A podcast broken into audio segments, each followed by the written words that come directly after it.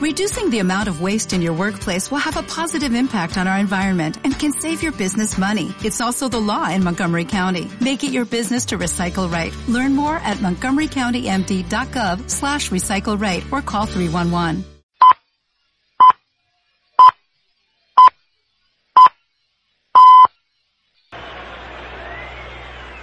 Mais um golpe. Coluna cobra uma falta. Torres cabeceia e Eusébio finaliza.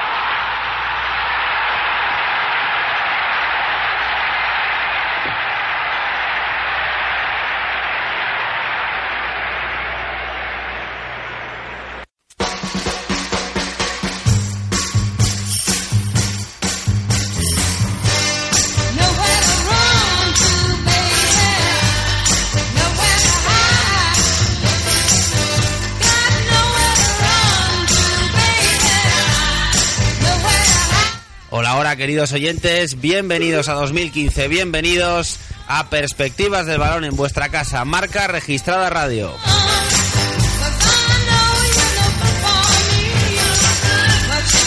Acabamos de tener un momento súper cómico en la mesa del estudio porque hay gente que se está aguantando las toses y gente que cierra puertas, pero esto es Radio en Antena, bienvenidos a 2015, voy a presentar a la mesa de esta semana Héctor Gómez, ¿qué tal? Bien. Voy a decir una sola palabra que trataremos en esta intro y en la actualidad. Uija. bueno, que os sepáis que la sacamos en el show de marca registrada, obviamente. Lo sacaremos. Carlos Santiago, ¿qué tal? Hola, muy buenas. Te habrás reído también, supongo, de esto. Sí. Tú que eres del Barça. Estoy eh, esperando también usarla aquí, la Ouija. tengo una pregunta para Carlos Santiago. ¿En qué idioma habla Neymar? No lo sé. Tío, es que... No, de verdad, o sea, porque tú has... Yo he visto hablar a, a Pregunta, portugueses, a ¿habla, brasileños... ¿habla Neymar? Hombre, para insultar a jugadores del Atleti, ¿tuviste cómo insultaba a Raúl García el otro día? es más de tirarse, ¿no? No, sí, pero le insultaba muy bien. Bueno, pero luego le ves en, la- partido- en- en los micrófonos, "Esto es es esto", y de- de- de- de- ¿Pero en qué está hablando? No, no he visto, no lo he visto. Queridos señores, espero que hayáis tenido feliz año. ¿Qué tal han ido los reyes? Eh, bien, muy bien, muy bien, muy bien, la verdad Aunque que... alguno de aquí es republicano. Yo, por ejemplo, soy republicano y a mí los reyes, yo no tengo reyes, pero ¿qué tal han ido? ¿Se han portado bien? Sí, sí, sí. Carlos, Sí, bueno, Yo- en mi caso no es muy de Reyes tampoco. Yo, yo, No es de Reyes, Yo no soy de, yo no soy republicano, yo soy Juan Carlista, que me gusta la farándula, los hijos ilegítimos y estas cosas, ¿sabes? habéis visto, ¿eh? ¿Eh? Lo habéis visto ahora, ¿eh? Que ahora Yo soy muy Juan Carlista, la fiesta, Ahora donde resulta- ahí a tope. Ahora resulta que hay que dar la impresión de que la justicia funciona y entonces ¡Hala! ¡Venga! Bueno, esto es un programa de deportes, aunque no lo creáis. Por cierto, quiero daros las gracias a todos por haber escuchado el último programa sobre baloncesto. Gracias a Guillo Ortiz, con el que yo creo que tenemos una muy buena relación a partir de ahora. De hecho, eh, tengo que decir que nos hemos terminado entre Paco Rodríguez y yo el libro de Ganares de Horteras. Que por cierto, desde aquí un saludo a Guillo Ortiz. Y este año pues comenzamos pues más o menos donde lo dejamos. ¿eh? Vamos a retomar el fútbol eh, en este primer programa. Y bueno, ¿qué tenemos para hoy, queridos? Bueno, yo soy un poco malo. Bueno, en primer lugar, dar la bienvenida también a, Al a año. toda la gente, al año, al 2015. Volvemos, por fin, ya la verdad que teníamos ganas de, de retomar. Y bueno, como soy un poco malo, eh, hoy vamos a hablar del que para mí claramente es el mejor jugador de la historia de Portugal. Bueno, esto en la, en la siguiente sección lo vamos a, a contextualizar eh, un poquito. Vamos a hacer una pausa si os parece y entramos en harina porque tenemos muchas cosas para este primer programa del año.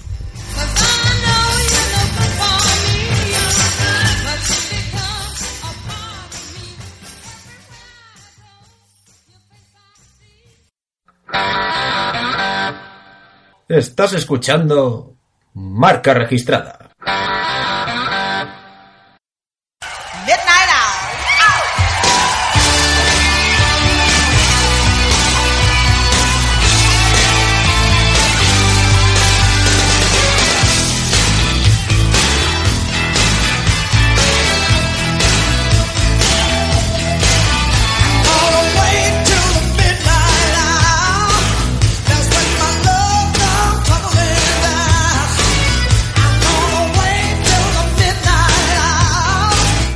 Que habíamos cambiado de sintonía? Pues no, aquí está Tina Turner con ese waiting de Midnight Hour y eso significa que vamos a hablar de actualidad, así que apretaros los machos porque uno de nuestros colaboradores es del Atleti y ¿qué pasó en la Copa? Amigo, ¿qué pasó en la Copa, Héctor? Te voy a dar el gustazo de que ese, minuto de gloria, ¿eh? Qué malo eres, ¿no? Mm, Bien, bien, estoy muy contento, la verdad. Obviamente estoy muy contento. Las cosas fueron fenomenal, no podían haber ido mejor. El partido de ida eh, fue un resultado muy bueno y en el partido de vuelta, bueno, pues eh, el Atleti básicamente hizo lo que tenía que hacer, que era aguantar el resultado de ida, pero mm, lo hizo realmente bien. O sea, lo aguantó realmente bien. El partido, la verdad que mm, desde el punto de vista del Atlético de Madrid, la primera parte fue un poco mierder y la segunda parte eh, cambió la cosa bastante. Lo que pasa que, claro, la segunda parte cambió porque ya la perspectiva de la remontada, bueno, pues el otro equipo va aflojando y el Atleti fue cuando realmente sacó a todos los jugones y, salió Dios Arda Turán allá a jugar con la pelotita y los otros no la encontraban. Pero bueno, el partido fue eso, básicamente, ¿no? O sea, un gol en el, minuto uno y se acabó el partido. Para todos los eh, madridistas, bueno, pues hay que decir que eh, se ha cumplido uno de los peores pronósticos para el Real Madrid, y es que Torres marque en el Bernabéu. Os recuerdo que en la primera etapa de Torres veces. en el Atlético de Madrid, Torres jamás, cuando digo jamás, es jamás le había metido un gol al Real Madrid en el Bernabéu. Solo había marcado un gol al Real Madrid, había sido en el, en el Calderón, había sido a Casillas. Hay mucha gente maliciosamente que dice, esta del topo se la para. Bueno, metió, metió uno con el Liverpool. Eh, En el Bernabéu. No, pero no, el Bernabéu no. Fue, ¿Fue en Anfield? Anfield Road. El Bernabéu marcó Benayun, que también tiene narices para Es- los es es cierto. Para Anfield, los madridistas- Fue un partido que además el, El famoso ganó partido del bien. chorreo. Que Sí, el verdad, señor verdad, eh, Boluda dijo, le va a caer un chorreo. Y le cayó un chorreo, pero al Madrid. Que si no me equivoco en ese partido, Gerard hizo un partido también. Sí, metió gol, de hecho, Gerard. Metió, metió, metió un golazo. Metió gol hasta el Terrible. apuntador ese día. Bueno, vamos a contextualizar un poco. El Atlético de Madrid se va a medir con el Barcelona en los cuartos de final de la Copa del Rey, que el Atlético de Madrid a lo mejor sonríe diciendo, hemos pasado, pero la eliminatoria que le viene Qué- no es qué- moco de pavo. Qué ¿eh? suerte hemos tenido, la verdad que sí. Bueno, el Real Madrid, hay que decir, eh, objetivamente, hizo una buena primera parte a pesar del gol de Torres. El Madrid se repuso bastante bien al gol de Torres. Y el Madrid mereció irse por lo menos un 2-1 al descanso. Sí, por sí. lo menos. Sí, sí, sí, sí, claramente. ¿Eh? Hay que decir que Josep Pedrerol, nuestro gran amigo, el amigo de los niños, culpa exclusivamente, y cuando digo exclusivamente, es exclusivamente a Sergio Ramos de la eliminación del Real Madrid. Uno por el penalti, eh, no sé qué, que le hizo a Raúl García, que es verdad que Raúl García agarra, pero también es verdad que Sergio Ramos comete un penalti bastante inocente. En esto, en el partido de ida, y en el partido de vuelta, porque en el primer gol regala un balón y no se da cuenta de que Torres va a su espalda. Y en el segundo gol regala un balón y no se da cuenta de... Bueno, lo mismo, que hay un poco de déjà vu. El caso es que el Real Madrid está eliminado de la Copa y que eh, vamos a tener una eliminatoria bastante interesante en cuartos de final. También esto coincide con un partido Barça Atlético de Madrid en el Camp Nou. No sé si queréis comentar algo. Bueno, hay que decir, objetivamente hablando, el Barça ganó 3 a 1. El Barça, la verdad es que en la primera parte, sobre todo, se pudo ir 3-0 tranquilamente al descanso. ¿eh? Pero tranquilamente. ¿no? Pero tranquilamente lo que pasa es que lo que puede ser más o menos discutible es que los goles del Barça son por lo menos curiosos. El primero, uno se cae y cayendo se le da un pase al que lo mete. Y les- luego hay un, hay un auténtico puñetazo en el aire de Messi a Siqueira, que ahí le da un poco y podría haber sido agresión, el árbitro no lo vio como tal. Podría solo, ¿eh? Luego en el segundo gol Messi la controla con la mano. En el tercer gol Messi se cae y de repente Raúl García le dice, toma, mete el tercero y mete gol. Pero bueno, hablar sobre cosas que han pasado yo creo que es un poco inútil. Nah, es- es- Hay que decir que el Barça mereció ganar el partido en el cómputo global. Héctor me está mirando raro como diciendo, bueno, sí. No, sí, sí, sí, sí, sí, sí, sí, Vale. claramente. No, no, el Barça mereció ganar el partido en el cómputo global. El Atlético de Madrid hizo un partido, hizo un partido malo, se, se metió muy atrás, igual que la primera parte del Real Madrid. Eh, pero bueno, bueno, ya está, ¿sabes? Sin más, es que el, el Barcelona es un buen equipo, un muy buen equipo. Bueno. Y al margen de las moviolas o no moviolas, el, hizo mejor partido que el Atleti y ya está. Bueno, eh, está bien saber Sí, lo, ganar. único, lo único diferente a cómo venían los últimos partidos de Atleti Barcelona. en el que el Atleti jugaba que el Barcelona no sabía ni dónde estaba. Básicamente en los bueno. últimos eh, partidos Atlético-Barcelona, el- la diferencia principal era una diferencia de intensidad. El Atlético era mucho más intenso que el Barcelona. Y en este partido pues se encontró el Atlético con un Barça que salió más a morder. Tengo dos temas, dígame. Sí, antes de eso, un, un- un- un repaso, un pelín de la, de la, de la, de la Copa, ¿no? De la Copa del Rey, porque de no la solo ha jornada jugado- de los de la no ronda de, solo- cuart- de octavos de final. No solo ha jugado el Atlético de Madrid contra el Real Madrid. Bueno, ha jugado el Barcelona contra el Elche, que es la otra eliminatoria. Eh, Eh, chavales, 9-0, eh. Bueno, Súper igualada. Si igual si lo hacen a partido único, igual igual es más emocionante. Solo igual, ¿eh? Sí, la verdad es que lo del partido único es una cosa que aquí llevamos diciendo bastante tiempo. Por Pero es que además en, en España hubo un par de años que se hizo a partido único y estuvo muy bien. Es que sería muchísimo El más Madrid atractivo. eliminó el Toledo, ¿eh? Como apunte. Pero oye, que podría estar muy bien. Tendría mucha más lógica, vamos. Luego, el español le echó al Valencia. Esto lo hablaremos. Hay uno de mis compañeros de piso que estuvo muy contento cuando se enteró de la noticia de que el español le había ganado por dos goles a cero al Valencia. ¿Por qué? Porque ya sabéis que el Valencia hizo un partido súper importante, súper bueno, hizo un partido de súper nivel contra el que hasta hace tres semanas era el mejor equipo del mundo. Le ganó al Real Madrid 2 a 1. Ahora ya- entonces ya- decían, ya- oye, cuidadito con el Valencia. Bueno, No pues cuidadito con el Valencia. Ya no, ya no es, ya no es el mejor equipo del mundo. Hombre, es que en, 2014 en 2015 lleva de cinco partidos ha ganado uno y ha perdido cuatro. Ah, ah, vale, vale. Y una cosa que quiero decir del español, Sergio García. Es una máquina. ¿Qué le pasa a ese señor? Parece que ha llegado al español y está a un nivel Sí, espectacular. pero ya había jugado bien antes en otro Sí, equipo. pero Lo que pasa que es joder, está cierto, despuntando de una manera. es cierto que en Yo el lo que, español... lo que veo de Sergio García es que juega enfadado. Porque sus compañeros no le apoyan. Imaginaos no, un equipo en el que. enfadado, juega Arbeloa, no Sergio García. Pero juega como diciendo. Sí pero que juega enfadado. el- el- si Sergio García tuviera un compañero que fuera la mitad que el de bueno, eh, bueno, el español estaría ahora mismo en puestos de UEFA. El caso es que el español le ganó al Valencia, así que el Valencia, pues es un poco lo que ha sido siempre el Valencia. Es decir, un equipo que un día sube, el otro día baja, un día sube y el otro día baja. Os Eh, quiero preguntar, dígame, Pa- luego, eh, rápido, pasó el Málaga, pasó el Bilbao, si mal no recuerdo. os quiero preguntar por la famosa crisis del Atleti de Bilbao. Claro. Os quiero preguntar. Yo quiero, yo quiero tocar dos equipos, sobre todo, porque el, el Atleti de Bilbao y la, y la crisis de, de juego que está teniendo, y el Granada que acaban de echar a Caparrós, que el- al cual el Sevilla eliminó al Granada, y acaban de echar a Caparrós hace, hace, Hace unas nada. horitas también hay que decir que a Caparrós, eh, bueno, pues se puede interpretar que tuvo unos gestos mm, que a la afición del Granada no le gustan con respecto al público de Sevilla.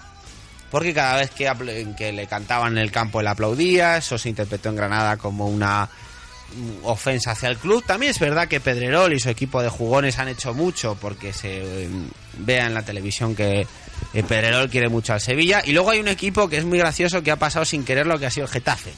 Getafe ha dicho, ¡ay! Estamos en cuarto de la Copa. Fíjate. Qué cosas. Bueno, os quiero preguntar primero por la crisis del Atleti de Bilbao. Porque es verdad que ganó 2-4 en Vigo, pero perdió 2-0 y hay voces que dicen que Berizzo tiró la copa. Porque en el momento en el que el Celta iba 0-2, con su mejor jugador hasta el momento que era Orellana, Berizzo decide cambiar a Orellana y a poner otro centrocampista más en lugar de un delantero. ¿Cómo lo interpretáis? Eh, bueno, bueno, esto de tirar o no tirar las copas, mm, yo no sé si tiraría Berizzo la copa o no. No sé qué le pasaría por la cabeza a ese hombre, porque Yo no creo soy- que Berizzo se encontró con un 0-2 prácticamente sin quererlo. no, ¿eh? so- no soy Sandro Rey, pero bueno, el caso es que... mm, sí, hombre, famoso... Saludos y bendiciones. famoso adivinador de la Sí, televisión. sí. ¿No sabéis quién es? Sí. Joder, esta gente de verdad es que... Bueno, en fin. El caso es que... mm, Pues no sé lo que le pasaría, no sé lo que pasaría a Berizzo, la verdad, pero, pero sí que es cierto que, mm, que el Celta le está costando seguir el ritmo, seguir el ritmo en liga. Entonces, pues imagino que, que diría, bueno, pues eh, a ver si me suena la flauta, retiro a uno de mis mejores jugadores que está jugando a un nivel bastante, bastante bueno para intentar seguir la continuidad en liga y a ver si me suena la flauta.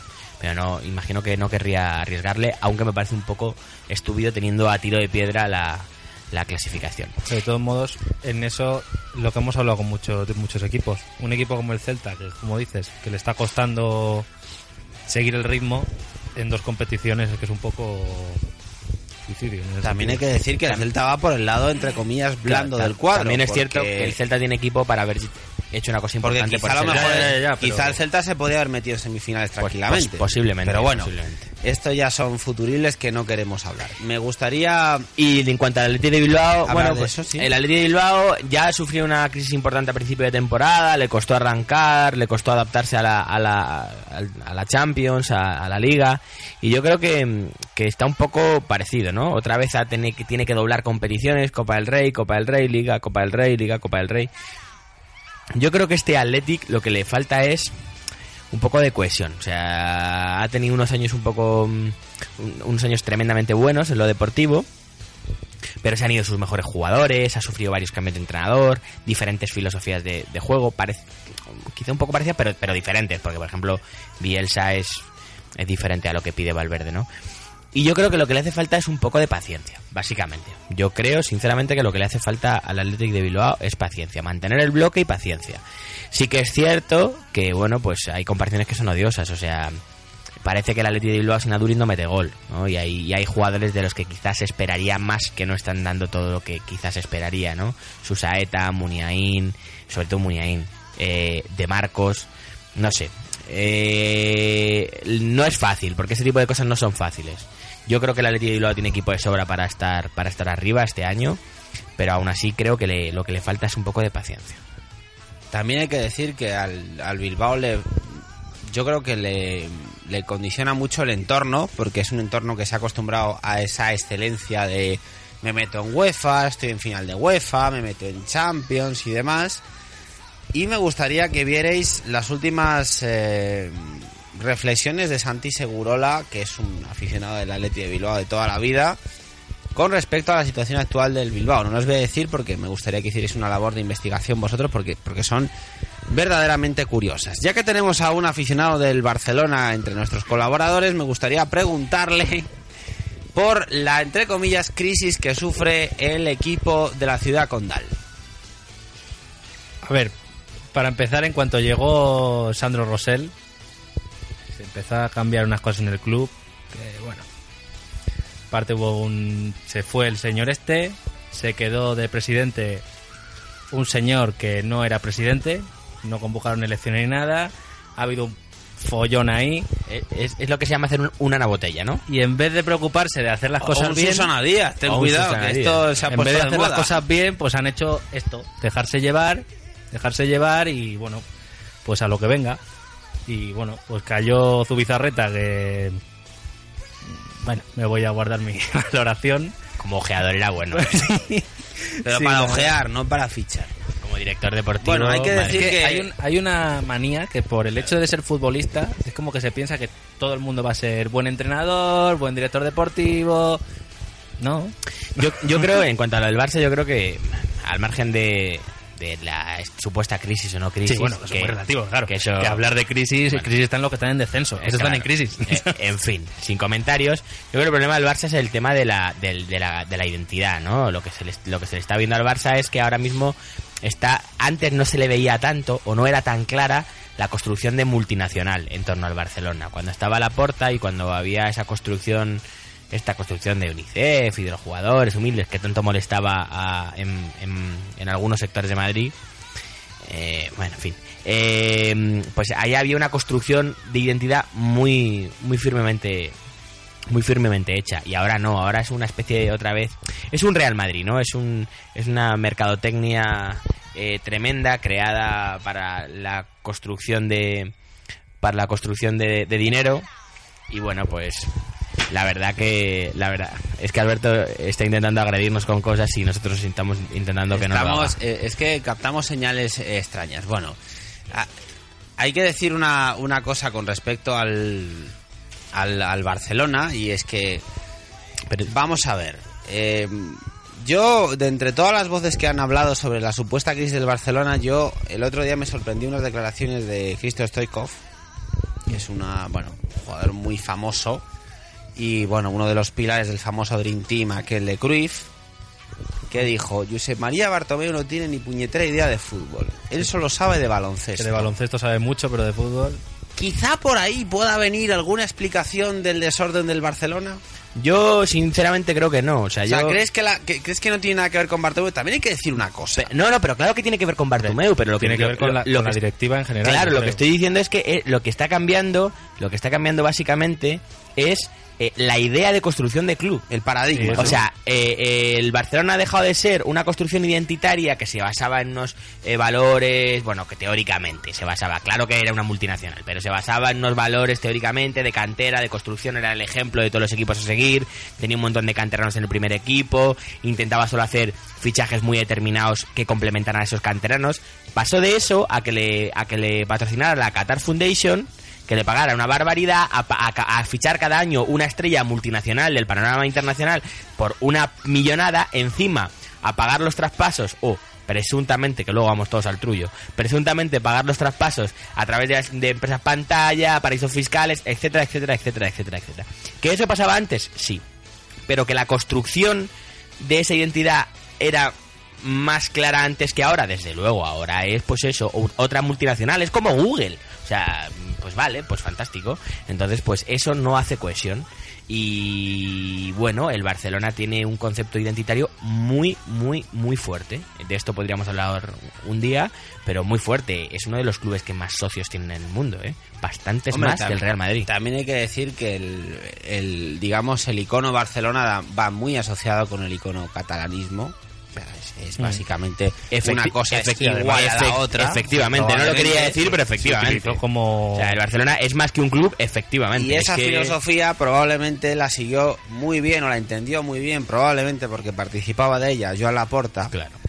Y el señor Sandro Rosell, no lo sé, pero desde luego el señor Bartomeu, no. Hay que decir una No, cosa. ni Sandro Y Rosell Rosell tampoco. tampoco. Eh, cuando se Es que contrata, cambió, cambió el modelo completamente. Cuando se contrata a Luis Enrique se promete una renovación de la plantilla y hay que decir que hasta hace 15 días el mediocentro del Barcelona era Xavi. Teniendo a un señor llamado Iván Rakitic en el banquillo. Claro. Quiero decir que a lo mejor si nos proponemos esa renovación en serio, pues el Barcelona puede saber hasta qué punto Claro, puede pero llegar. ¿no? ya, para no extendernos, porque esto si no nos va a llevar una hora, pero sigue siendo lo mismo. O sea, es cambiar a Xavi, que es un canterano de toda la vida, por Rakitic, que es verdad que es un magnífico jugador, pero que primero no tiene las mismas condiciones que Xavi, no juega en la misma posición ni hace las mismas cosas que Xavi. Y, que, y segundo, que no es eh, esta estructura de club que se había llevado. Entonces, pues a lo mejor eh, mm, un jugador de, la, de las características de Xavi era necesario, pero a lo mejor un jugador de las características de Neymar o de las características de Luis Suárez, no. No lo sé. Yo digo ideas. O sea, a lo mejor mm, me confundo. Bueno, buenas pero noticias Sinceramente, creo que, que el problema es de, de construcción. Bueno, buenas noticias para el Barcelona, eh, que Luis Suárez está empezando a tener un, un gran nivel. De hecho, el día del Atlético probablemente fuera el mejor jugador del Barcelona. Alguien dice Messi. Bueno, sí, sí, salvo el puñetazo en la cara que le da el del Atleti, pues Messi podría haber sido el mejor pero Luis. Suárez tampoco venía jugando mal. Pero lo que pasa es que ahora sí que se está viendo con, con gol. Y es lo que parece que. Bueno, a un delantero es lo que le anima más, fundamentalmente, claro. Me quedan un par de historias de folclore. La primera de ellas es el tema del balón de oro. Habéis visto que en 21 minutos de programa todavía no hemos hablado de la elección del balón de oro. Y que bien. No sé si tenéis algo que decir. Bueno, eh, No, eh, bueno, para aquel que no haya visto el famoso grito de Cristiano, lo puede hacer en su casa tranquilamente si tiene un perro, le pone a ladrar al perro y el perro es cristiano, o si no, lo que puede intentar es decir sí, pero poniendo boca de U. Si dice sí, poniendo boca de U, tiene el de Cristiano y no quiero hablar más del tema. Sí me gustaría hablar del once ideal de la UEFA, perdón, de la UEFA de la FIFA, porque parece un poco sangrante que ningún jugador del Atlético de Madrid, siendo su campeón de Europa, esté en ese once ideal. Era muy malo. Es un poco cachondeo, ¿eh? Te salen jugadores ahí, PSG. Quiero decir ¿qué que Manuel? Neuer- Bueno, incluso gente del Barcelona. Siendo yo del Barcelona, ¿qué pinta hay gente del Barcelona? Si no hicimos nada. Que eh, Andrés Iniesta esté en el once ideal de la FIFA, pues es bastante llamativo teniendo en cuenta el año Y- 2014 que se insisto, marcó insis- Iniesta, ¿no? insisto, re- recalco la palabra multinacional. Vaya programas nos estamos eh, preparando sobre la mercantilización. Si los del año pasado gustaron, los que van a venir este año vais a flipar. Y Ahí hay, lo- gente ahí lo que, dejo. hay gente que dice, bueno, pero la ventaja de la FIFA es que las votaciones se conocen y tal. Preguntarle a Alda Turán, Arda Turán si se conocen las votaciones. Que él votó al Cholo y resulta que le dieron que votó a Mourinho. Esto es una cosa absolutamente Increíble. La segunda parte del folclore me gustaría, eh, bueno, ha habido una polémica esta última semana relacionada con un eh, artículo barra vídeo barra actualidad del diario As en el cual en la previa, bueno, en la previa, sí, diríamos que la previa del eh, Real Madrid Atlético de Madrid de la vuelta de Copa, eh, dos grandes eh, intelectuales de la filosofía española, como son Toñín el Torero y Tomás Que, Roncero. por cierto, en el foro de marca pedían que la siguiente temporada de True Detective, de True Detective la protagonizaran ellos y la idea, la verdad que la idea me encantó. es muy buena. El caso es que estos señores se fueron a un bar, porque si veis el vídeo es una mesa de bar y unas sillas de bar. De hecho pone Mau detrás de las sillas.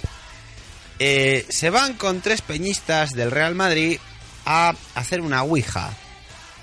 Hacer una ouija invocando el espíritu de Juanito, que sabéis que es este espíritu que invoca a todo aficionado del Real Madrid, que por cierto Sí. hay que decir, aficionados del Real Madrid, eh, invocar a otra cosa, porque las últimas veces que lo habéis invocado siempre hemos perdido. Digo hemos, yo soy aficionado del Madrid, pero yo no invoco a Juanito. Iba borracho el espíritu, pues, pues han perdido. Es alucinante. Bueno, todas el maneras, caso... yo me, pregunto en esto, la, la familia de este señor, Pobre hombre. ¿qué pensará? Dirá, vale, Pero ya, ¿no? Ya está bien, efectivamente. Es que ya con la, con la gracia. Yo, antes de nada, me gustaría, de verdad, cambiarle el título, porque creo que el título más apropiado para esto es eh, Copas, Farlopa y Putes. O sea, eh, puesto Todo encima. en uno, ¿no? Todo. Con los cinco gañanes ahí mm, haciendo el, el mangurrián. Bueno, porque yo es increíble. Os, os invito a escuchar el, el programa del show de marca registrada porque lo, tenemos esos cortes, pero es mucho más ilustrativo ver el vídeo porque, eh, bueno, ya sabéis que en la Ouija, si supuestamente todo sale bien, pues el vaso donde todo el mundo pone un dedo se mueve solo, ¿no? Sí. ¡Ah, Dios mío! Bueno, pues ahí eh, no se puede hacer peor lo de que se mueva solo, porque es que yo no muevo, no muevo nada, ¿cómo vais a quedar 3-0? Bueno, pues la Ouija evidentemente ha acertado y acabaron 2-2 y acabó pasando la Leti, pero lo más sangrante para los madridistas, entre los cuales me incluyo, es que Torres, que no había metido ni un solo gol con el Atlético de Madrid, pues ha metido dos goles en el Bernabéu. Tengo una apuesta con unos amigos cuando el Atlético fichó a Torres e hicimos una apuesta. ¿Cuántos goles va a meter Torres eh, de aquí a final de temporada, no? Eh, bueno, pues un amigo mío dijo que 15 y lleva dos ya en un día, o sea que la, la cosa le puede salir bien. Yo dije que 12. Estamos ahí, de momento, ¿eh? Ahí está competida la cosa. Bueno, queridos, vamos a hacer una pausa y nos metemos en harina porque hemos repasado, yo creo que suficientemente bien la actualidad de esta semana.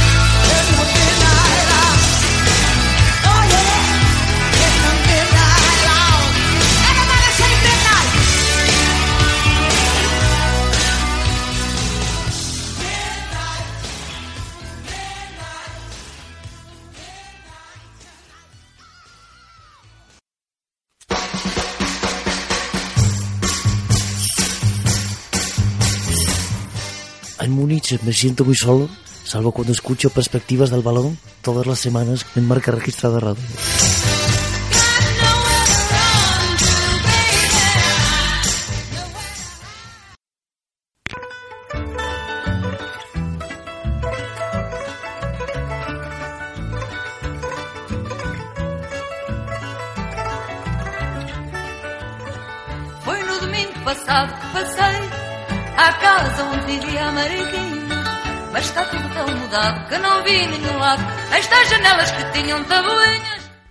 Os invitamos a que cojáis una silla, os sentéis, abráis la ventana, que dé el viento, que por cierto si vivís en Madrid es probable que la boina de mierda no esté sobre vuestras cabezas, es probable, depende del día que escuchéis esto, porque Héctor, que es verdad que no os lo va a confesar, pero no vio la gala del Balón de Oro, no la vio, ¿eh? Él no la vio, pero ha dicho, a Cristiano Ronaldo le han nombrado mejor jugador portugués de la historia. Y él ha dicho, ¿pero cómo? Pero la gente no tiene memoria, ¿verdad? Eh, a mí realmente lo que me pasó es que me reí un poquito. ¿sabes? Y además es que lo recogió Méndez. Para, para terminar el cachondeo lo recogió Méndez. Yo de verdad, es que es verdad que, la gala no podría la vi. haber sido nombrado mejor agente FIFA de la yo, yo es que no bueno no voy, a, ¿no? voy a entrar por ahí pero pero efectivamente Podría Eh, haber sido nombrado, ¿verdad? la verdad que yo no, no, no vi la no vi la gala pero pero luego como tele- en todos los telediarios en las radios en cuando vas al baño en el metro eh, eh, por los altavoces de la ciudad todo el rato te lo cuentan, pues obviamente te enteras, ¿no? Hasta nosotros nos reímos y hasta al, al final te acabas enterando. Em, le dieron el premio al mejor jugador de la historia de, de Portugal. Entonces, mm, claro, Luego hago un apunte cultural sobre esto. Te dejo con- terminar y hago yo un apunte cultural que me parece más sangrante que esto. Yo a esto mm, le pondría un dos puntos y le diría, bien campeones, sois unos campeones. O sea, de verdad, de verdad Cristiano Ronaldo es mejor que Eusebio. Que, oye, que para gusto los colores, ¿eh? Habrá mucha gente que me diga, pues sí, sí, es mucho mejor. Bueno, vale. Me da la sensación de que vamos a abrir un debate, que por cierto os animamos a participar con nosotros en la cuenta de Ah, Twitter. Mira, mira. P del balón, P del balón, P de la letra P, no pongáis PE, sino P del balón, y ahí podéis contactar con nosotros, e incluso si pensáis que, que hay diferencias de opinión entre si Eusebio es mejor que Cristiano Ronaldo, nos lo podéis hacer llegar. Bueno, pues vamos, vamos a contar un poco, un poco de la, de la vida de, Eusebio.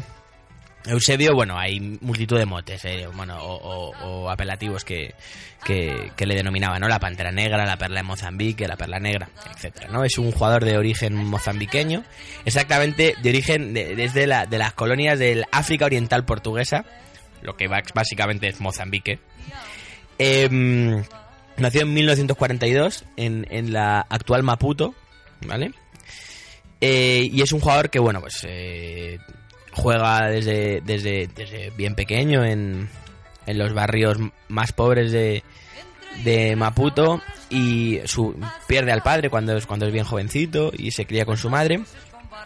Y bueno, pues él básicamente es un, es un jugador increíble. Tiene unas condiciones brutales. Es uno de los, para mí uno de los mejores delanteros que ha jugado al fútbol. Los propios compañeros, porque si bien es verdad que no ha sido muy mediático nunca, yo sinceramente voy a ser un poco malo, pero achaco que no fuese tan mediático a que era africano de, de origen, aunque jugó casi toda la vida en Portugal y jugó con Portugal, eh, vende poco. ¿Mm? Vende poco. Portugal es un mercado pequeño y África es muy grande, pero como mercado futbolístico pues no es maravillosamente grande. Entonces venden más otro tipo de jugadores. La verdad que la verdad que este es un, un jugador espectacular en la época en la que eh, o sea, eh, las cosas que consiguió en la época en la que jugaba. Vamos a repasar un poquito unas algunas de las cosas que, que conquistó. ¿no? Este este hombre ganó, jugó en el, en- en el Benfica, llegó en 1961 al Benfica, ¿vale? Él jugó al principio de una temporada en un equipo eh, en Maxakene eh, que en 42 partidos metió 70 goles el Angelito, ¿vale? No Eh, está mal, ¿eh? no, no está mal, no. No está mal, nada mal. Y luego, bueno, fue a jugar al Benfica. Eh, en el Benfica ganó dos botas de oro en Europa, en el 66 y en el 73. Hay que recordar quién jugaba en el 66 en Europa. Eh, toda la camada eh, eh, increíble de la época del Madrid. Jugaba también en el 62, toda esa época de los 60, jugaba Kubala, jugaba Luis Suárez, Di Stéfano, Gento, Gento. Puskas, etcétera, etcétera, etcétera. Y hablamos solo de España, ¿eh? Eh, gana dos, dos botas de oro, gana un balón de oro en el 65, gana 11 ligas con el Benfica, juega desde el 61 hasta el eh, 74, me parece. Sí, 73, 74. Luego pasa por varios clubes eh, de Estados Unidos, de México y de, y de Portugal menores, pero vamos, toda su vida la concentra en el Benfica. Esa es otra de las maravillas de, de Eusebio, ¿no? Toda su vida la juega en, en el Benfica. Es un one player club, probablemente, ¿no? Efectivamente. Eh, le gana la final de la Copa Europa al Real Madrid en el 62, al Real Madrid. Y pierde la Intercontinental contra el Santos de Pelé. Ojito. Eh, Es que, claro. O sea, la competencia futbolística del momento era como que interesante, ¿no? Como datos de estos simbólicos que a la gente le gustan mucho los datos, ah, los datos. ah. Bueno, metió eh, 473 goles en 440 partidos. No está mal el angelito, ¿eh? Y en el No Benfica mal. 317 goles en 301 partidos de liga. Efectivamente. Y su tarjeta de presentación en partido no oficial fue contra el Atlético de Portugal que ganó el Benfica 4-2, donde él metió tres goles. O sea que Sí. tampoco está mal. De ¿eh? hecho, creo que era un partido no oficial. No, no estoy seguro, ¿eh? pero creo que el primer partido que jugó era un partido no oficial. Y, y efectivamente, metió tres goles. eh, para empezar, para estrenarse. Era un delantero espectacular. O sea, básicamente era un delantero con un desmarque muy bueno, muchísima velocidad, en corto y en largo. Y, y, y machacaba, o sea, las defensas rivales las machacaba. Es un jugador que Di Stéfano dijo que era el mejor jugador que él ha visto jugar. Di Stéfano, o sea, no mi prima, no, Di Stéfano. Pelé, casi, idem de idem. El Pelé dijo que estaba en su lista de los mejores jugadores de la historia de la FIFA. Ha sido nombrado multitud de veces mejor, me- es el noveno jugador de, eh, del mejor jugador del siglo XX por la IFFHS, que es la agencia de datos de, eh, eh, fútbol. eh, es un tipo que ha conseguido una cantidad de cosas para la historia de Portugal increíbles. Tanto es así que consiguió llevar a Portugal a ser tercero en el Mundial del 66 el en mundial Inglaterra. famoso de Inglaterra, en el cual hay que decir que sin bueno, sin faltar a la objetividad, fue un poquito sospechoso que ganase la selección anfitriona, ¿eh? pero es verdad que es un poco el, el, digamos una tarjeta de presentación internacional de un, Eusebio. un poco sospechoso. Un poquito. Fue el famoso mundial en el que metió el gol aquel Zarra. Que bueno, lo metió Zarra y el locutor. Cada uno la mitad del gol se lo podemos dar. Yo aquí, eh, en nuestra base de datos, leo que ha sido Pichichi de la Liga Portuguesa durante siete temporadas. Efectivamente. Eh, cuidado con el tema. Total nada, ¿eh? Total nada. Total, absolutamente nada. Luego es verdad que, como dices tú, pues ha deambulado en, en en equipos, pues eh, leo aquí eh, cuatro clubes de Estados Unidos, de, de México, de Canadá, pero luego ha sido una figura en la que yo creo que, varias eh, instituciones, entre comillas, actuales del, del fútbol moderno, pues, pues le tienen un cierto respeto, ¿no? Franz Beckenbauer, cuando murió, pues dijo, ha muerto un amigo, uno de los más grandes futbolistas, Platini se nos fue un grande, Mourinho, Eusebio es inmortal, o sea que es un jugador que, que, que tiene una, una impronta internacional muy, muy importante. Muy ¿no? importante porque lo que consiguió él con ese Benfica, o sea, ese Benfica fue el que gana la Copa de Europa, si no me falla la memoria, en el 61 y en el 62, con Bela Gutmann, que es el entrenador húngaro que teóricamente echa el gafe al Benfica diciéndole que a él, a él le despiden y dice que el Benfica no va a volver a ganar nunca ningún título europeo hasta que no le vuelva a entrenar él. Madre mía, mm, Bela Gutmann ya no va a poder entrenar al Benfica Pero y no ha vuelto ganar- y no ha vuelto a ganar un título, europeo. europeo, ¿eh? Joder, yo le reviviría, la verdad. En fin, bueno, el caso es que mm, em, ese Benfica es verdad que gana esas dos Copas de Europa, pero conseguir todo lo que consiguió ese jugador a nivel individual y a nivel colectivo desde el Benfica es increíble. El Benfica tenía un muy buen equipo en ese momento, pero es que al- a su alrededor en Europa había equipos potentísimos, pero potentísimos, con unos jugadores de unas condiciones individuales increíbles. O sea, em, es como si llegara un jugador y le ganase la bota de oro a mm, eh, Cristiano Ronaldo, a Messi, a Luis Suárez y todo jugando en un equipo de Portugal. Dos años, no uno. Y es que es tremendo. O sea, no sé, de verdad, es verdad que el Benfica, mm, o sea, la liga portuguesa de ahora no es la liga portuguesa de entonces, es cierto, ¿no? Pero bueno, mm, de verdad, hay que, hay que intentar objetivizar un poco las cosas. Por eso te digo que, que es verdad que Cristiano Ronaldo es un jugador magnífico, porque lo es. Es un jugador muy, muy, muy bueno, tremendamente bueno. Pero que se mercantiliza todo mucho, que hay jugadores que...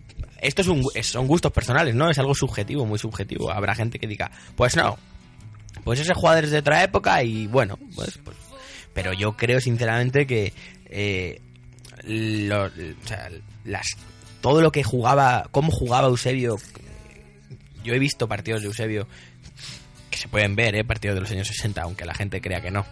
Eh, y la los verdad tiene que- todos grabados. Sí, yo no, yo no pero, pero se pueden conseguir algunos. Y la verdad que es un espectáculo, ¿eh? es, un, es, una, es un bicho verle jugar de una manera tremenda. Leo aquí que durante tres temporadas seguidas, en la 64-65, 65-66 y 67-68 es máximo goleador de la Copa de Europa.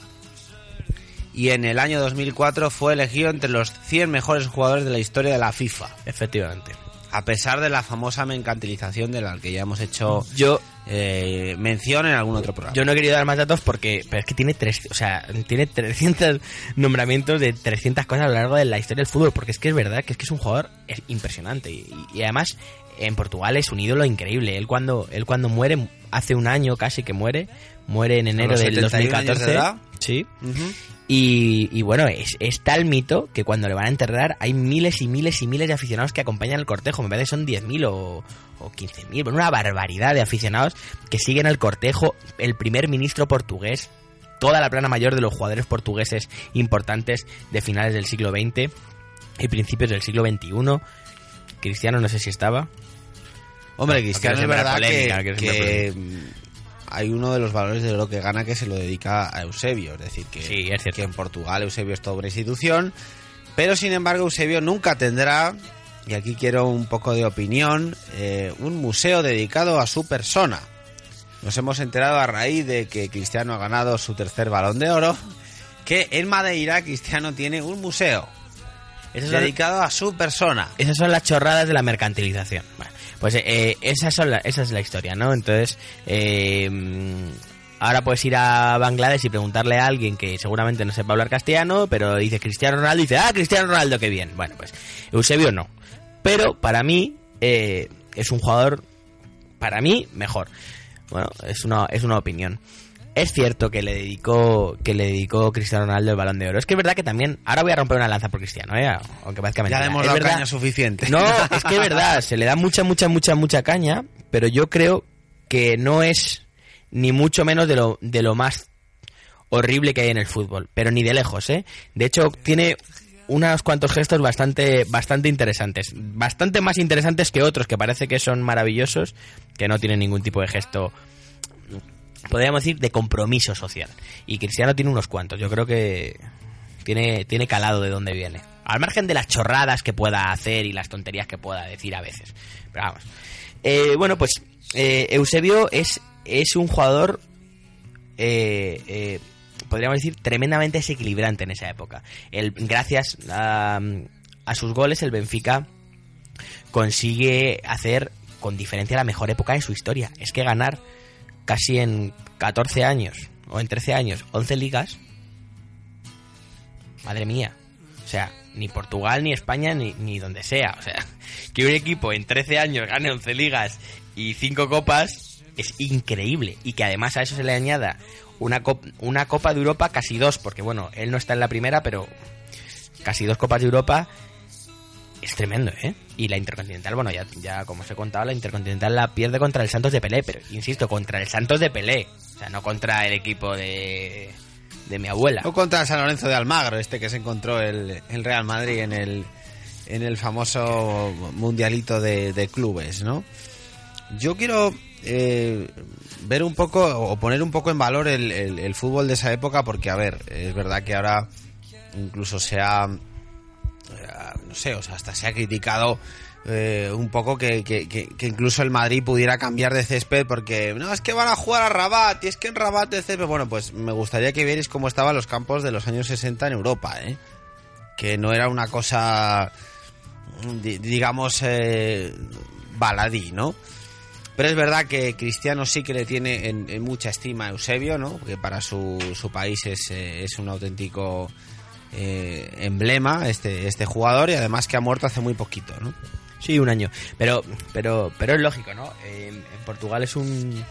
es Incluso un- a Mourinho, que es, es un icono. es- eh, que dice que, que, que Eusebio es, es, es in- eh, irreemplazable, ¿no? En, la- en la historia de su país. Pero por eso, porque es un icono. De hecho, cuando él muere, creo que dan tres días de luto oficial en el país. Por eso, ¿no? Porque mm, es con diferencia, pues es que es con diferencia la figura más importante futbolísticamente hablando que ha, tenido Portugal en toda su historia. Ya veremos cuando se retire Cristiano Ronaldo lo que ha conseguido, lo que ha dejado de conseguir. Pero hasta ese momento, desde luego Eusebio es la figura más importante por lo que consiguió, o sea, con ese mundial con Portugal. O sea, ese Portugal que lleva hasta la cima casi del mundo. Ojo, eh, que es que, insisto, qué jugadores había en, en, en ese Mundial del 66. Es que hay mucha tralla ahí, eh. Em, ese Benfica que toca todos los éxitos habidos y por haber, ligas, copas, copas de Europa, eh, y luego además los éxitos personales. Eh, éxitos personales que, vuelvo a insistir, están en un contexto futbolístico, vamos a decir, muy competido, por no decir otra cosa, ¿no? O sea, con unos jugadores increíbles en esa época, increíbles, pero muy, muy buenos jugadores. Entonces, pues que en ese contexto un jugador eh, consiga eso, uf, mucha tela, ¿eh? ¿Algún sí. jugador con el que tú puedas comparar a Eusebio que digas, mm, pues para el que no lo haya visto, se puede parecer un poco a... ¿A quién se puede parecer Eusebio hoy en día? O un jugador que la gente pueda recordar. un jugador que la gente pueda recordar. Es que es difícil, porque es un tipo es un tipo muy flexible, muy elástico, ¿vale? Pero también es pura potencia. Em, podría decir con todas las cosas que me puede conllevar esto, ¿vale? Claro, es que, en fin, que podría ser parecido, parecido como jugaba al Ronaldo de la primera época, no a Cristiano, a Ronaldo. O sea, al Ronaldo del Barça, ¿vale? Que Ronaldo, si sabéis, los últimos días ha declarado que está volviendo a entrenar y que es posible que pueda volver a jugar. Querido Ronaldo, Ronaldo Nazario de Lima, si eres capaz de volver a jugar, Alberto se corta el pelo al cero. yo probablemente mm, me rape al cero. Esto lo firmo aquí. Y de hecho, si esto pasa, pues eh, en Twitter colgaremos la foto respectiva. Yo solo quiero ver. Voy a escribir a. Ronaldo. Yo de verdad no sé por qué esta gente se somete a determinadas excentricidades que no vienen a cuento. Porque Ronaldo puede opinar de lo que quiera, pero eso de decir que quieres volver a jugar es una cosa que yo nunca entenderé. Sea, Roberto está jugando y tiene 50 años. C. Roberto, aquel gran fichaje del Real Madrid que siempre jugó mucho mejor que en el Real Madrid fuera del Real Madrid. Esto algo los madridistas lo tenemos, como podéis ver, pues eh, pues eh, muy muy dentro, ¿no? Eh, bueno, en fin, pues para que te- para que os hagáis una idea, más o menos, ¿no? Era un jugador, es que era un jugador muy rápido, ¿vale? Potente para la época, obviamente. eh, muy rápido en distancias cortas y en distancias largas, o sea, amagaba muy bien, se iba, definía muy bien, metía muchos goles para la época, eh, muchos, muchos goles, definía muy bien y es parecido, pero no es exactamente así tampoco.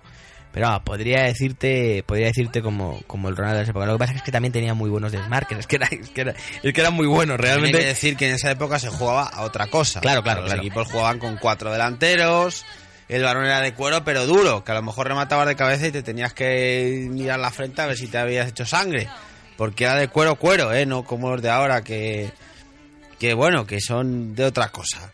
¿Eh? O sea que abrimos aquí el debate en perspectivas del balón. Héctor apuesta porque Eusebio es el mejor futbolista portugués de la historia. Sí, para mí claramente. Sí, y a Cristiano, ¿cómo Sí. le, ¿qué le Más- ponemos? más- en segundo lugar. Más, más, eh, o sea, es el mejor, el mejor futbolista portugués de la historia y el más influyente. Para, Más que Cristiano. a- para mí hasta el en Portugal, para mí hasta la fecha sí. Eh, m- p- Cristiano es el más mediatizado, el más eh, mercantilizado, el más conocido en el mundo, pero en Portugal influyente, ojo, ¿eh? A día de hoy sí. Cuando Cristiano se retire, pues a lo mejor no. No es, más, no es el más influyente. Es posible que para mí siga siendo mejor Eusebio, a lo mejor no. Pero, pero para mí a día de hoy sí es así. Pero insisto con lo de influyente, ¿eh? ojo que es importante. O sea, influyente quiere decir que todas las instituciones futbolísticas de tu país, todas las instituciones civiles de tu país y la gente en la calle conside- te considera un ídolo de la historia de, de, de tu país. Vamos, no sé, cualquier aficionado al fútbol portugués, yo creo que si le preguntaran, creo que estaría de acuerdo. A lo mejor no, ¿eh? Porque, porque bueno, esto es muy personal, pero Bueno, pero los históricos a lo mejor sí que estarían de acuerdo contigo. yo seguro. creo, ¿no? Bueno, eso seguro. La gente de más de 50 años, seguro. O casi seguro. Y los madridistas no os enfadéis por esto que acabamos de contar y por este especial de Eusebio, porque hay rumores de que Irina Shayk y Cristiano Ronaldo han roto. Así que a lo mejor, a lo mejor, Irina Shayk está libre, está soltera. Y a lo mejor, pues, yo qué sé, eh, no sé, ¿no? Puede ser, ¿eh? ¿Y Puede qué, ser. y qué hacemos con los homosexuales? ¿Que se líen con Cristiano? Bueno, habría que preguntarle a los homosexuales si le gusta Cristiano. Pues eso ya a los heterosexuales habrá que eh, preguntarles si que- le gusta Irina. Ah, ya creo que eh, habría más unanimidad en un sitio que en otro. ¿Cómo ¿eh? es este Alberto? De verdad es que... Porque, no, yo lo digo por, por, por la opinión de la calle que hemos sondeado modestamente, ¿eh? modestamente en este programa. Por cierto, me gustaría, ya que empezamos el año y ya que estamos en, el primer programa, que diéramos un pequeñito avance de la idea que tenemos para este para este comienzo de año, porque es verdad que en Facebook hemos apuntado alguna cosilla, decir, bueno, puede que hablemos, puede que hemos puesto algún artículo, hemos puesto algún programa de, eh, de televisión. Mm, ¿Qué proyectos tenemos para este comienzo de año? Bueno, eh, habrá, bueno, seguiremos con la sección eh, multideportiva, o sea, habrá más deportes, no solo trataremos fútbol, habrá más baloncesto, habrá más ajedrez, de, ajedrez además no mucho tardar habrá un programa, habrá un programa interesante. Eh, habrá habrá otros deportes y eh, bueno, en cuanto al fútbol habrá varios, yo creo, te- tengo la intención de, de seguir con, con especiales. Habrá más entrevistas, intentaremos traer a más invitados e invitadas al programa para que para que vayan dando opiniones, porque cre- creo que la verdad que hasta ahora el nivel que estamos teniendo en el programa está siendo muy alto y muy bueno. Y, mm, y bueno, la verdad que em, así para empezar, dos, dos ideas. Habrá un especial sobre la las canteras en España y habrá un, un especial sobre, sobre la mercantilización en el fútbol. Y tenemos también pendiente lo del famoso día en el que los clubes se convirtieron en sociedades anónimas. Claro, claro, claro. Es que todo eso va a ir eso en, vamos. en ese especial de, de mercantilización. En estos últimos eh, minutos del programa lo he dejado para el final porque es un tema que yo creo que merece una reflexión profunda. Lo que, la sentencia que hemos conocido, bueno, la sentencia, las sanciones que ha impuesto la Liga de Fútbol Profesional con respecto a la famosa pelea entre ultras del Atlético de Madrid y seguidores del Deportivo de La Coruña en el Calderón. Que si uno se lee lo que hay ahí, pues básicamente le echa la culpa a la gente del deporte. Yo me he quedado un poco alucinado. No quiero pensar mal, pero no sé qué opináis vosotros. Parece que a la del Rayo también, porque parece que a Bucanero no le dejan entrar con megafonía ni con ni con ni con ningún tipo de tifo ni animación al, a la grada. No, no sé, no, no me explico qué hay allí, porque primero había no sé cuántos bucaneros sedientos de sangre en la pelea, luego dos, luego un alcohol hooligan, luego uno que era relacionado con alcohol hooligan y con bucaneros.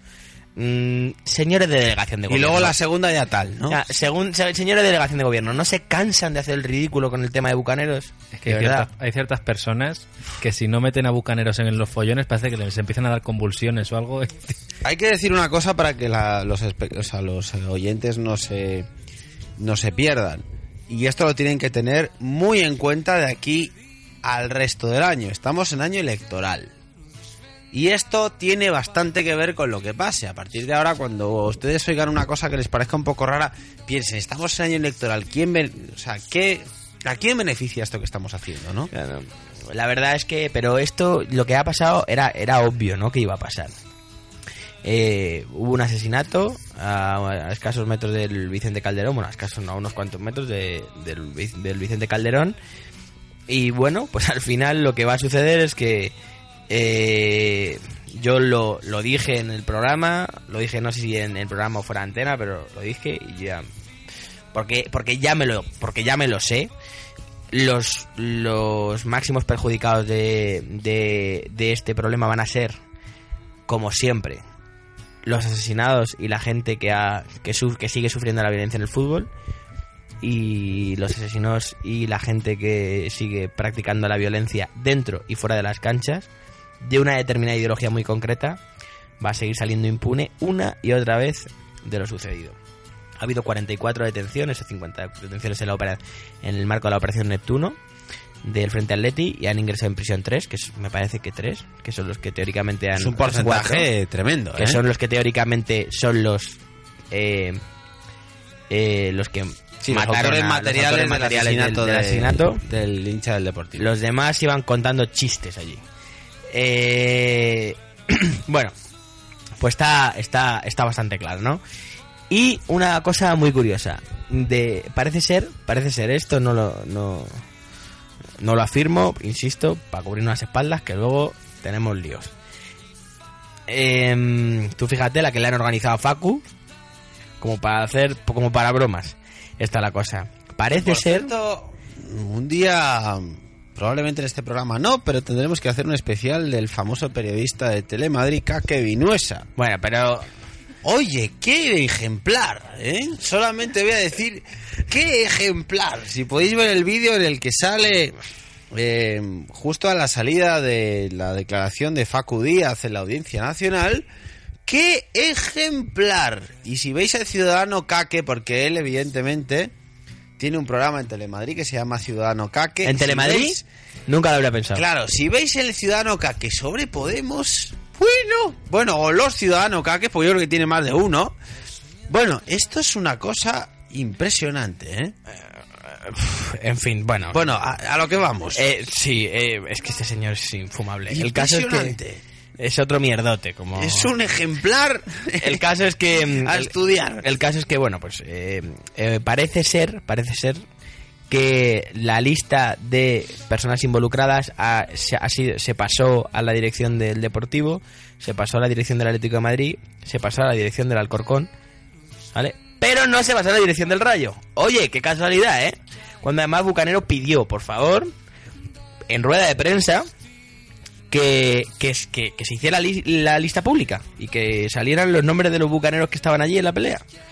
No, pues no, mira, oye, que no se hace la lista pública ni, ni, obviamente pública no se va a hacer, pero que no, no se sabe, no hay respuesta. En suma, hay que decir que las sanciones que la Liga de Fútbol Profesional ha puesto a las determinadas instancias que eh, la Liga considera culpables de los incidentes eh, está en torno a 80.000 euros, que puede parecer poco, pero claro, es que dices, y bueno, ¿y del otro frente qué? Porque si os eh, fijáis, esta semana el eh, señor, que, que es Cinexin, ¿no? Señor Cinexin, Cinesín, Cinesín. alias Enrique Cerezo, digo de nombre Cinexin, alias Enrique Cerezo, pues ha hecho unas declaraciones un tanto polémicas sobre el Frente Atlético. Si os fijáis, pues cuando estalló todo este caso relacionado con la muerte del, del aficionado del Deportivo de La Coruña, eh, tanto Enrique Gilmarín como Enrique Cerezo se comprometen a expulsar Te has confundido, al- les has mezclado, no me extraña. bueno, a Cara Corner y a, y a Cinesin se comprometen a expulsar al Frente Atlético del estadio de Vicente Calderón. Pero, un- pero, un- una coma, ¿os acordáis de las carcajadas que nos pasamos con esa con esas declaraciones en este programa hace hace unos Sí, programas hace al final y de- medio, a lo mejor, ¿no? al final de 2014 sin comentarios ya- ya bueno, el sigo. caso es que eh, esta semana pues ha tenido una especie, vamos a llamarlo lapsus, el señor Enrique Cerezo diciendo que, bueno, esto lo ponemos en contexto, el Frente Atlético volvió al Vicente Calderón, volvió con unos cánticos diciendo si cantáis nuestras canciones, mm, ¿por qué nos echáis? Bueno, digamos con una cierta reivindicación, pero se comportaron de una manera más o menos civilizada para lo que son ellos, Sí, ni mataron a nadie ni nada que evidentemente civilizado significa no hemos quemado ni un container ni hemos matado a nadie. Y el señor Enrique Cerezo después, cuando se le pregunta por la presencia del Frente Atlético en el Vicente Calderón, exclama con todas sus ganas y con todo su honor, diciendo, bueno, es que si están así, serán bienvenidos en el Calderón. Pero señor Cerezo, pero no los había echado. No los había echado. ¿Eh? Romperé una lanza en este momento por José Ramón de la Morena y probablemente mm, sea la única que rompa, a lo mejor rompo más. Cuando, eh, es verdad que cuando Cerezo y, Gil Marín anuncian que los expulsan, de la Morena es el único periodista que dice, yo esto no me lo creo. Dijo, yo eh, conozco, eh, digamos, las presiones a las que pueden estar sometidos estos quién- dos y yo no me lo creo. pero quién se creyó eso Bueno, yo desde luego no me lo creo, pero pero que tenga ese lapsus en una... Bueno, debe ser que es que a lo mejor el vino le, que eso no le es un- embriagó en ese pero es que momento. eso no es un lapsus si es que ese es el problema, que es que eso no es un lapsus, es la normalidad en las declaraciones. Los lapsus son los otros. Si ese es el problema, es que los lapsus, o sea, las declaraciones eh, fuera de contexto son las de vamos a expulsar al Frente Atleti, no van a volver a entrar al Calderón. Yo me descojonaba vivo. Por favor, pero ¿qué me están ustedes contando? Eso no va, no va a suceder nunca. Y no va a suceder porque ustedes no quieren. o sea, no porque... No, no, no, porque ustedes no quieren. Dice, ya les hemos echado, dice Gilmarín. Y al día siguiente yo me pongo a ver el partido y están todos en el fondo digo, ¿pero a quién ha echado usted? Había cinco asientos vacíos. Diez. Dice, no, es que lo que les hemos hecho ha sido retirarle la, la, la bufanda del frente al Etihad. Vale, vale.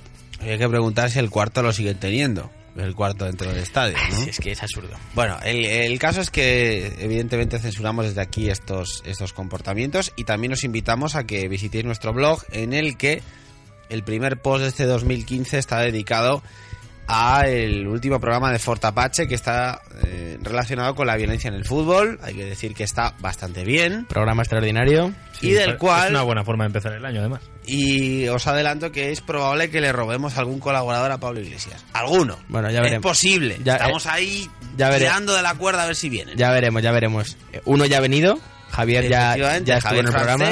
Que si no le poníais cara, pues ya se la podéis poner. Le habéis puesto voz. Si nos habéis escuchado el especial que hicimos sobre Menotti y Bilardo, también tengo que decir que ojalá hubiéramos grabado las conversaciones de después. Las de Off the Record, que estuvo, eh, estuvo Estuvo- jugón. Estuvo francés, interesante, ¿eh? estuvo interesante. Estuvo muy jugón, francés. Pero bueno, bueno, pues nada. Pues hasta aquí. Eh, os, os hablamos en el primer programa de perspectivas del balón de este año. No sé si queréis añadir algo más. No, nada más, que empezamos con muchas ganas, mucha fuerza y bueno, pues aquí esperan muchas cosas, muchas cosas nuevas que espero que, que gusten a todos, vamos. y que estéis atentos al blog que vamos a tener vamos a tener canela fina semana tras semana y eh, bueno pues os, os Y- emplazamos a la semana que viene Y hasta la semana que viene, efectivamente. perfecto bueno pues que seáis felices ser buenos No, no, no lo seáis, no lo seáis. no seáis buenos y no veis mucho la tele que eh, este año está difícil hasta la semana que viene chao Deixe-me entrar no jardim. Deixe-me voltar a